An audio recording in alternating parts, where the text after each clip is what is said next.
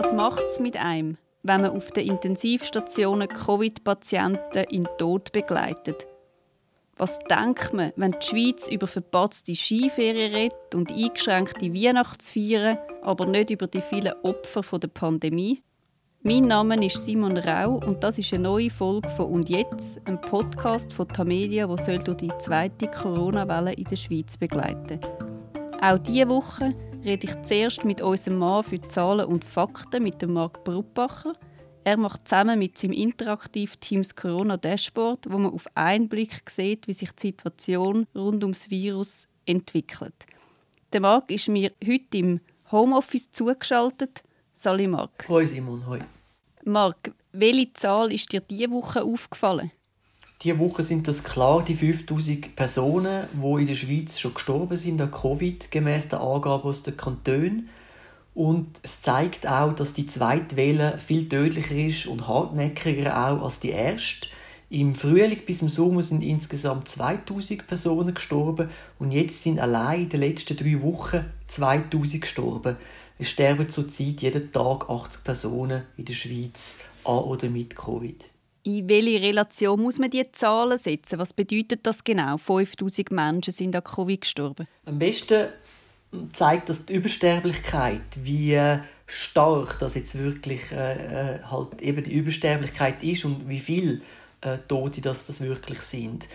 Und in der Schweiz tut das Bundesamt für Statistik die Übersterblichkeit berechnen. Und zwar gehen sie dabei so vor, dass sie für eine bestimmte Woche einen Erwartungswert definieren, wo auf den Zahlen der letzten fünf Jahre beruht. Also wie viele sind im Schnitt in den letzten fünf Jahren in diesen Wochen gestorben. Und dann schauen sie, wie viele sind es tatsächlich gewesen, wie viele Todesfälle, und dann gibt es eine Differenz. Und sie haben für die aktuellst verfügbare Woche vom 15. bis zum 22. November haben sie bei Personen ab 65 1161 Todesfälle erwartet. Das Jahr sind es jetzt 1830 Todesfälle gewesen, also 680 mehr in einer Woche als erwartet wurde ist. Das sind 58 Prozent mehr als gewöhnlich zu dieser Zeit. In der Woche vorher sind es 62 Prozent mehr gewesen und in der Woche noch vorher 63 Prozent. Das sind drei Wochen jetzt im Stück, wo man wirklich eine sehr hohe Übersterblichkeit von über 50 Prozent hat. Und insgesamt sind wir schon in der fünften Woche, wo die Sterblichkeitskurve über der Obergrenze ist. Also sie ist sehr hoch und sie krümmt sich weniger schnell als noch im Frühling. Das deutet darauf hin, dass sie auch noch länger wird hoch bleiben. Was denkst du, wie lange wird sie noch anhalten, die Übersterblichkeit? Und das, mit wie vielen Toten müssen wir noch rechnen? Es ist davon auszugehen, momentan mit unserem liberalen Kurs, den wir in der Schweiz haben, äh, nicht so strenge Massnahmen, dass wir noch mit mehreren tausend zusätzlichen Toten müssen rechnen bis im Frühling. Ähm, wir sehen jetzt auch diese Woche leider, dass die Fallzahlen in den Deutschschweizer Kantonen nicht mehr weiter zurückkommen. Also die, die, die sind gar nicht auf ein erträgliches Niveau jetzt sondern in vielen Deutschschweizer Kantonen steigen jetzt die Zahlen wieder.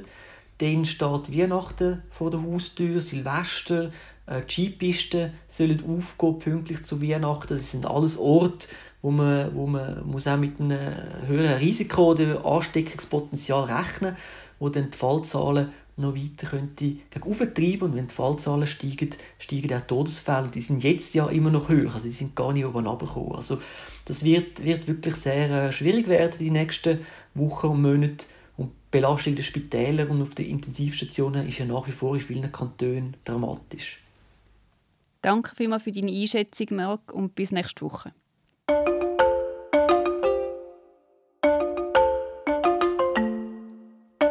In der Schweiz sterben pro Tag im Moment knapp 80 Menschen an Covid-19. Wenn man die Zahlen aus den Kantonen nimmt, sind es mittlerweile über 5000 Leute seit dem März. Bis Ende Jahr wird die Zahl noch deutlich steigen. Die zweite Welle ist viel hartnäckiger als die erste und viel tödlicher. Was sind das für Menschen hinter diesen nackten Zahlen? Was für Lebensgeschichten?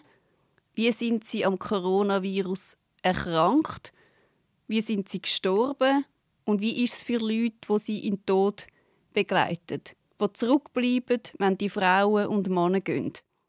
Zu diesen existenziellen Fragen machen wir diese Woche ein bisschen ein Spezialprogramm. Und zwar widmen wir Ihnen gerade zwei Podcast-Folgen. Eine heute und eine morgen. Und zu Wort kommen die Leute, die die Pandemie hautnah miterleben. Die, die persönlich vom Virus betroffen sind.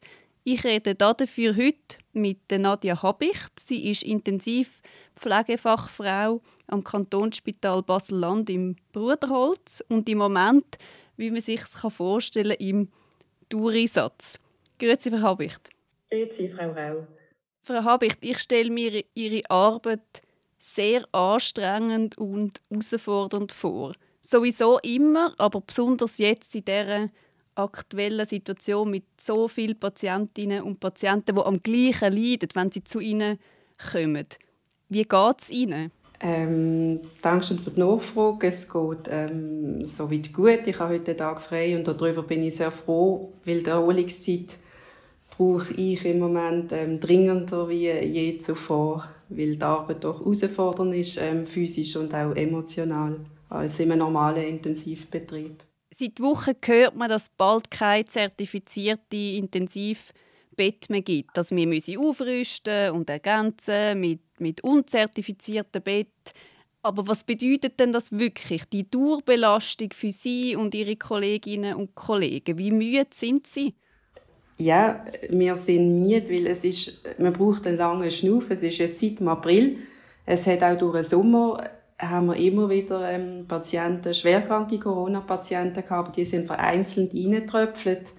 Und ähm, es hat jetzt halt wieder zugenommen und die Arbeit ist massiv wieder angestiegen. Die Ad-Hoc-Betten äh, sind bereits im Betrieb, wo man aufgestockt hat. Auch das Bruderholzspital hat eigentlich zwei ähm, SGI-zertifizierte Beatmungsbetten und ähm, sind aktuell jetzt bei vier, fünf beatmeten Patienten. Und auch hier braucht es natürlich einen höheren Personalschlüssel. Der ist zusammengezogen worden vom Kanton Basel-Land, auch vom Kantonsspital Liestel. Es ist ein ähm, zusammengewürfeltes Team, wo einfach aber alles, ähm, ja, wo alles Beste geben. Miet hier oder her. Man hört ja immer wieder, dass Covid-Patienten besonders personalintensiv sind. Können Sie da ein Beispiel geben? Covid-Patienten sind schwerstkranke Intensivpatienten. Sie müssen sich vorstellen, die Patienten schlafen im Schnitt 14 Tage. Also es ist ein künstlicher Schlaf, der auch mit Medikamenten aufrechterhalten wird. Ähm, oft ist der Kreislauf auch nicht mehr stabil. Auch das braucht Medikament. Das braucht genaue Vorbereitung und Aufziehen von diesen intravenösen Medikamenten. Und es verlangt bei einem schwerstkranken, instabilen Patienten, dass er eins zu eins die ganze Zeit am Bett ist. Das heißt, wir sind in einem Tandem an dem Bett, also eine Fachfrau, Intensivfachfrau mit einer Pflegefachfrau, vielleicht von einer Privatklinik, die jetzt eingesprungen ist, oder vom Spital, wo von der Abteilung helfen. Also es ist eine intensive Zusammenarbeit. Plus die Lagerung von diesen Patienten, die gehen im achtmaligen Turnus auf den Bauch. Das braucht äh, zwölf genau, Hände. das ist etwas, was man immer wieder hört. Zwölf Hände. Zwölf Hände. Es braucht zwölf Hände, um jemanden adäquat zu drüllen. Einfach auch, dass die diversen Zugänge und der Beatmungsschlauch vor allem ähm, nicht verrutschen, nicht rausrutschen. Das wäre tödlich für einen Covid-Patienten, wenn der Beatmungsschlauch in der akut schwerstkranken Phase wird rausrutschen. Das ist es. Ich glaube, die wenigsten von uns sind schon je auf einer Intensivstation gewesen, zum Glück. Und schon gar nicht in der aktuellen Situation. Wie muss man sich das vorstellen? Ist das total hektisch oder ist eine gespenstische, gespenstige Ruhe? Nein, überhaupt nicht. Also es ist amigs hektisch, wenn natürlich mehrere Patienten gleichzeitig kommen, was es gibt, dass äh, jemand mit dem Helikopter eingeflogen wird und jemand Bodentransport kommt oder von der Abteilung im Haus parallel kommen, die sehr schlecht weg sind, dann kann es sein, da, man muss Maschinen installieren und ähm, muss Sachen parat machen. Es sind viele Leute dann in einem Raum, an einem Bett. Da kann sein, dass es hektisch wird. Also hektisch nicht im Negativen, sondern dass einfach eine Geschäftigkeit da ist. Ähm, es ist auch nicht nie leislich, es wird auch gelacht, es ist zum Teil auch gesungen worden oder es ist sogar auch mal leislige Radio gelaufen worden. Also wir denken, es tut auch den schwerstkranken Patienten, man weiß nicht, wie viel sie hören, mitbekommen, trotz dem künstlichen Schlaf. Und was spannend ist, man hat jetzt ähm, von der ersten Welle hat das ähm, Bruder Holz Spital ähm, Befragungen gemacht bei diesen schwerstkranken Covid-Patienten, die im künstlichen Schlaf sind. Und es ist spannend, dass ähm, Rückmeldungen gekommen sind, wie ob wir ähm, Düfte verwendet haben. Sie haben das in Erinnerung und ja, das haben wir. Es wird mit Veleda-Produkt geschafft, also mit Lavendelbad, ähm, wo beruhigend sind zum Waschen und dass das doch tatsächlich, also olfaktorisch, irgendwo hängen geblieben ist im Erinnerungsvermögen von diesen Patienten. Und dass sie es auch haben können unterscheiden, wer am Bett ist, sei es von der Stimme oder von der Art und Weise von der Behandlung, das haben sie nicht genau können sagen. Das war das Thurgauerli. Die Uhr. Jetzt hat meine Kollegin Janine Hosp aus dem Inlandressort sehr ein berührendes Porträt über sie geschrieben. Und in diesem Porträt haben sie gesagt, sie seien letzte Woche am Bett gestanden von einer Covid-Patientin. Die Frau sei an einem Beatmungsgerät im Sterben und da sei etwas in ihnen kaputt gegangen. Was ist kaputt gegangen ihnen?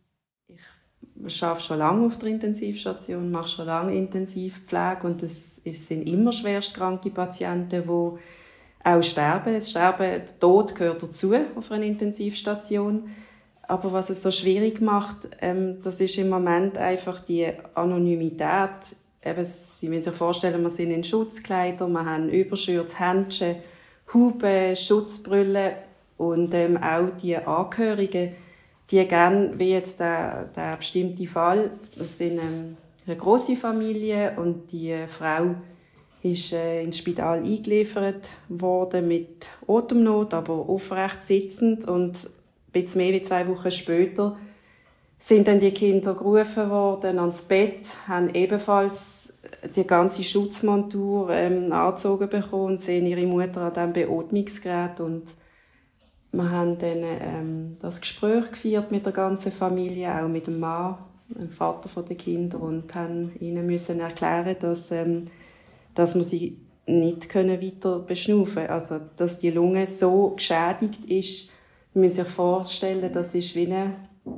die ist komplett umgebaut. Normalerweise ist eine Lunge dehnbar und die Lunge ist so zu und stark gewesen. Da ist noch eine Stecknadel, großes Stückli, ist belüftet und mehr nicht.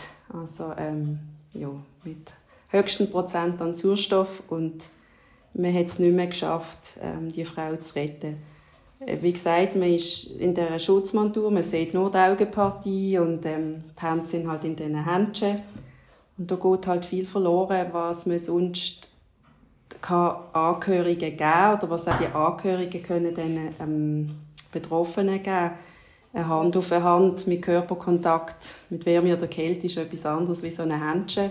Ein Ausdruck im Gesicht, der verliert viel, das wissen wir alle in der Situation, wo alle jetzt Mundschutz tragen. Es, es versteckt viel im Gesicht, so einen Mundschutz. Und das macht es enorm schwierig, eben, dass man wie kann diesen Angehörigen auch auf eine Art wenig genug Trost geben Es ist sowieso alles schwierig. Und die Situation, dass sie der Betroffene nicht haben können begleiten, die schwerstkranke Zeit und nicht sehen, dass es jeden Tag vielleicht ein bisschen schlechter geht, sondern sie kommen und dürfen halt erst in dem Moment ans Bett, wo es quasi zu Ende geht. Was eigentlich schon vorbei ist? Ja, wenn sie so wollen, ja. Das ist ja. so. Wo die Maschinen nur noch den Mensch am Leben halten, ja. Ja. Das ja. ist so. Und das hat, das ist so und das hat, ähm, ja, Veto sehr. Also nicht nur jetzt die Frau, es gibt auch andere, aber das ist gerade das aktuellste Beispiel jetzt. Und es hört wie nicht auf, oder? Nein, das hört im Moment sicher nicht auf. Und das ist auch schwierig für uns als Personal. Wir haben viele Diskussionen untereinander. Das hat auch Platz, dass wir untereinander uns stützen und eben anhören, wie sich jeder auch fühlt oder was er denkt. Und ähm, das, das ist schwierig zu sehen, ich muss jetzt leider gerade trotzdem auf Basel-Stadt zurückgreifen, vor drei Wochen, wo die Steinenvorstadt proppe voll war und anscheinend ein halbes Volkfest stattgefunden hat, ohne Mundschutz. Und ja, also es, ist, äh, es macht es für uns schwierig. Und es ist irgendwie, fragt man sich eben, ist das der Egoismus vom Mensch oder man weiß es nicht oder sie wissen es nicht. Aber das ist äh, schwierig zu vertragen. Für das Pflegepersonal. Was ist es für Sie, Egoismus? Oder nicht, nicht wahrhaben wollen. Ein Stück weit vielleicht Egoismus, nicht wahrhaben wollen. Es ist vielleicht auch eine Zeiterscheinung von 2020. Der Tod gehört in unserer Gesellschaft heute nicht dazu. Man ist ähm, topfit, die Medizin kann alles, man wird 90, kerngesund, man kann sich schön spritzen, man kann sich gesund operieren und ähm, der Tod hat wirklich keinen Platz mehr in der Gesellschaft und vielleicht gut gehen Teil Menschen auch davon aus, ähm, dass es sie sowieso nicht trifft. Und das geht dann für in Egoismus, weil es hat rundum auch ältere Leute und auch mit 70 und auch ein Großvater hat es recht, seine Großkinder sehr groß werden. Auch eine Frau mit 50 hat ein Anrecht noch auf, aufs Leben mit ihrem Partner.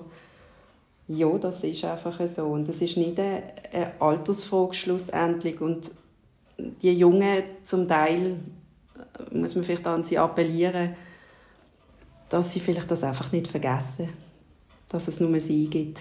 Ja. Mir kommt in Sinn, oder mir kommen in Sinn Bilder, die ich diese Woche gesehen habe aus dem Bundeshaus. Ah. Ähm, man hat gesehen ein Blasmusikkonzert zu Ehren vom neuen Ständeratspräsidenten Alex Kupprecht. Zum anderen ein Geburtlied für den Bundesrat Ueli Maurer, der 70 geworden ist. Ganz viele Politikerinnen und Politiker auf einem Haufen, ganz viel ohne Maske. Wenn Sie so etwas sehen, was löst das Ihnen aus? Ähm, ich möchte mich hier politisch nicht äußern, aber ich darf sagen, dass ich einfach nur den Kopf schütteln kann. Es löst in mir Unverständnis aus, das kann ich so viel dazu sagen. Ja. Auch frustrierend stelle ich mir vor, wenn Sie als Pflegefachfrau, als Pflegefachleute Applaus bekommen für ihre Arbeit, mehr aber auch nicht. Das war so in der ersten Welle. In der zweiten Welle habe ich das Gefühl, hört man noch weniger. Wie ist das für Sie? Also der Applaus, da kann ich einfach von mir reden oder auch was ich weiß von vielen Kolleginnen und Kollegen, der hat doch sehr berührt und es ist doch ein Dankeschön von der Bevölkerung. Das haben wir auch so oder auch ich so aufgefasst. Das, was damit zusammenhängt, das ist weniger etwas, was die Bevölkerung kann ändern kann. Ähm, auch das ist nachher ein Politikum, eine politische Frage. Und das jetzt in der zweiten Welle, es ist so wie, ich glaube, man kann es vergleichen, wenn man immer wieder grausame Bilder sieht, sei es in den Nachrichten, im Fernsehen. Nicht, dass man abstumpft, aber es ist, äh, ich glaube, für den Mensch nicht mehr so schlimm. Die Bilder am Anfang in der ersten Welle aus Italien sind alle schockiert gesehen und haben es schrecklich gefunden. Die Bilder vielleicht wo es schon Länder gegeben hat, wo man eh schon mit dem Mundschutz rumgelaufen ist, sind auch befremdlich gewesen. Und heute, jetzt, ist es wie eine, man hat sich daran gewöhnt, man hat sich daran gewöhnt, auch an die Abstandregeln, also das sehe ich hier, wo ich wohne, doch auch.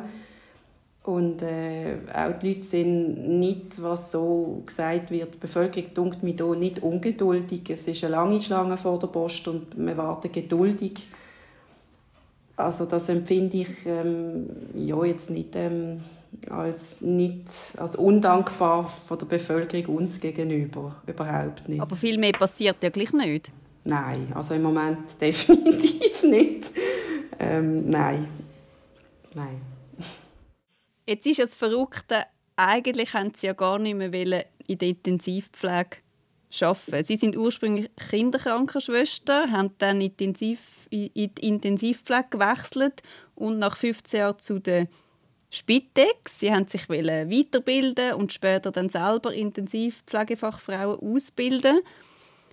Sie sind 44, dann ist das Virus gekommen und dann haben sie sich wieder im Spital gemolden. Wieso? Ja, das ist eine gute Frage. Das ist ähm das ist ein bisschen übergeordnet gelaufen, weil der, eben, ich habe in die Spitex gewechselt als Hauptberufsbildungsverantwortliche in Zusammenhang gekoppelt an eine Weiterbildung, die ich jetzt aber auch abgeschlossen habe.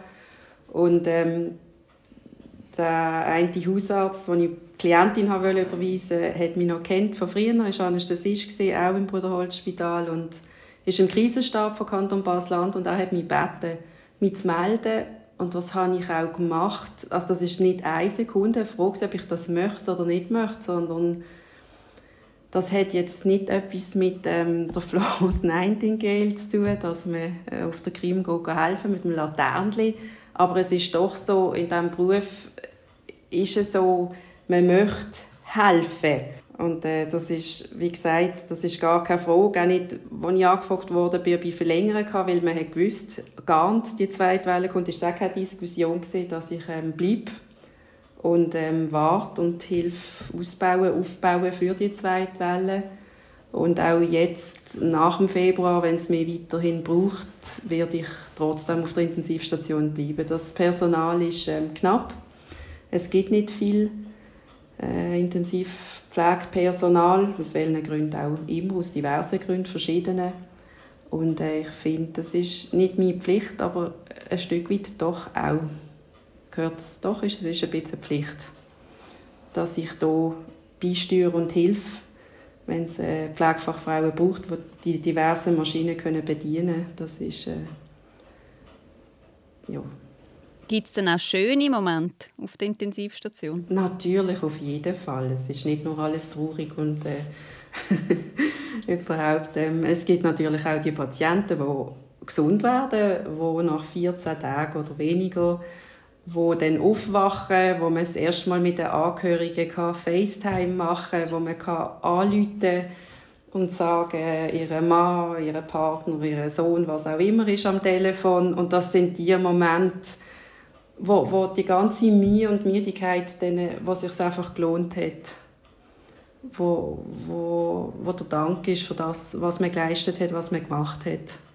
Und jetzt, wie denkt sie geht für die Schweiz weiter mit dem Virus? Das ist auch eine sehr schwierige Frage. Ähm, die Schweiz kann in diesem Moment finde ich schwierig, weil die Schweiz einen Alleingang macht. Also der Auf, Aufstand ist Bergler einmal mehr, was manchmal positiv ist. In diesem Fall finde ich es weniger schön. Sei es mit den Skigebieten, mit den Kantonen, wo jeder macht oder eigene äh, Richtlinien erstellt und das finde ich nicht gut. Es hätten alle sollen, oder auch jetzt, es ist ja noch nicht spät, an einem Strang ziehen, weil die Situation ist überhaupt nicht ausgestanden. Sie ist äh, stabil wackelig, wenn man das so kann sagen Und es ist, ähm, ich finde es ein hoher Preis, was hier probiert wird. Ich habe die Wirtschaft auch im Hinterkopf, im Auge, aber ähm, eben die Abwägung Wirtschaft oder Menschenleben, das ist für mich eigentlich äh, keine Diskussion. Frau Habicht, Sie haben heute Geburtstag. ja.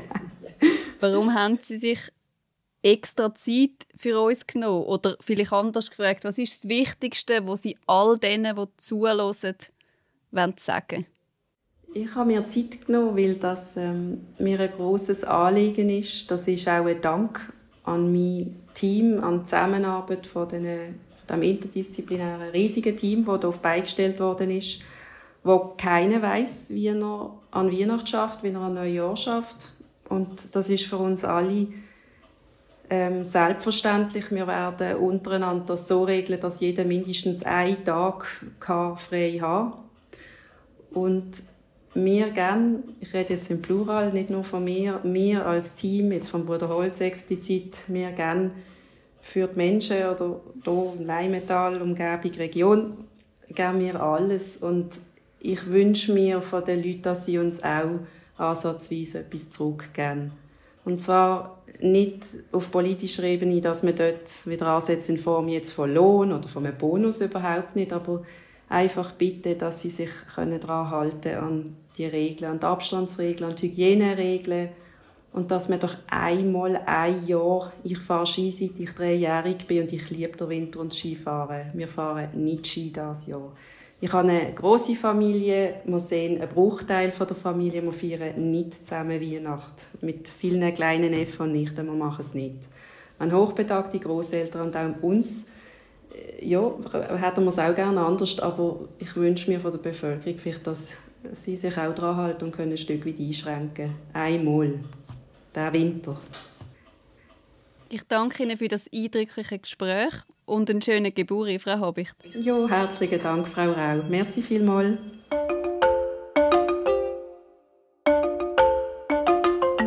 Das war eine weitere Folge von und jetzt im Corona-Podcast von Tamedia.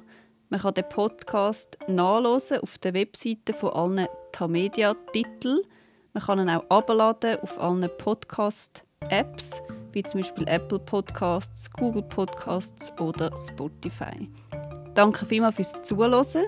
Der Podcast gibt es nächste Mal bereits morgen am Sonntag. Da redet Mirja Gabatuller und ich über eine Recherche, die ich zusammen mit meinem Team im Recherchedesk veröffentlichen und wo es um andere Menschen geht, die sehr direkt vom Coronavirus betroffen sind. Leicht wird es nicht, aber es lohnt sich. Bleiben Sie gesund und auf Wiedersehen.